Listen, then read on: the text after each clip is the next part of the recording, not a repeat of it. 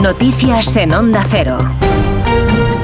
Noticias que a esta hora de la mañana nos cuenta María Hernández. Buenos días, María. Buenos días, Alsina. Detalles del sumario del caso Coldo que se acumulan y engordan la trama con la derivada de Baleares que crece. Un informe de la UCO revela que la expresidenta Armengol pudo incumplir la ley de contratos al adjudicar a la empresa de Víctor de Aldama la gestión del material sanitario defectuoso, avalando la trama con un informe de idoneidad, pese a saber que las mascarillas eran fake.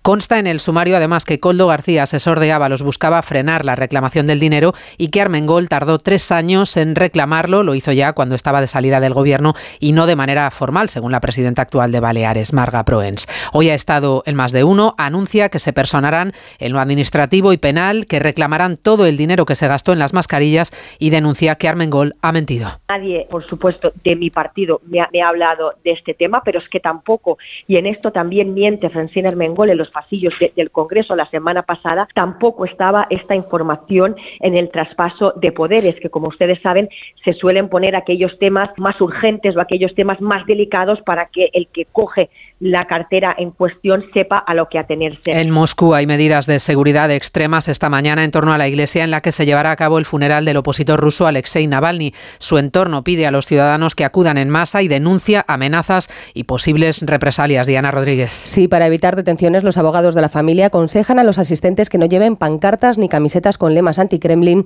y que no cedan a las provocaciones.